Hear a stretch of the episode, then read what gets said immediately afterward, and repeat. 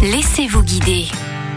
274 marches, une destination, celle du phare de la Canche au Touquet dans le Pas-de-Calais. Loïc Vambre, directeur du pôle patrimoine au Touquet Paris-Plage, connaît bien le lieu. Bonjour Loïc. Bonjour. Alors vous nous proposez la visite du phare de la Canche, un balcon sur la côte d'Opale. Il s'agit de découvrir l'histoire du phare actuel de la Canche et des deux anciens phares qui existaient auparavant. Donc il s'agit d'une visite qui commence à l'intérieur de l'ancienne maison du gardien-chef et qui va se poursuivre avec l'ascension des 274 marches pour découvrir eh bien la vue à 360 degrés qu'on a là-haut à 54 mètres de hauteur. Donc une fois qu'on est sur place au pied du phare, comment va se dérouler la visite guidée? Vous êtes accueilli euh, par votre guide qui va donc euh, vous indiquer en fait toute l'histoire des phares dans la maison du gardien. Donc on passe euh, par deux salles différentes, une salle qui va concerner les deux anciens phares et puis ensuite on a une transition vers la salle qui concerne le phare actuel, donc le phare qui a été construit par Louis Kettler au, au sortir de la Seconde Guerre mondiale. Ensuite, eh bien on passe à l'extérieur, on sort de la maison euh, des phares et puis on accède directement au phare de la Canche en lui-même. Et là, euh, nous attendent donc ces fameuses 274 marches.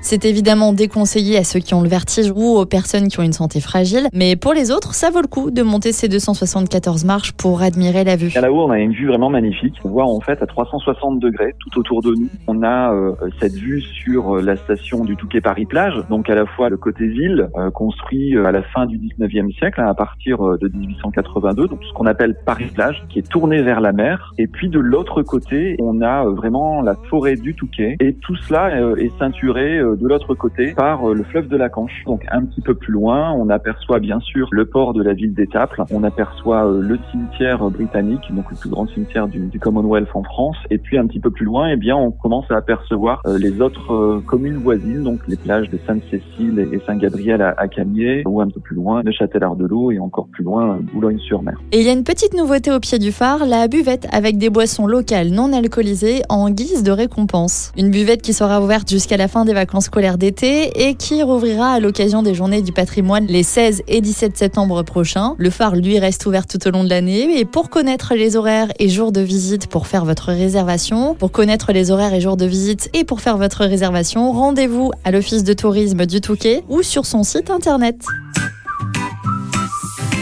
Toutes les chroniques de Sanef 177 sur sanef177.com.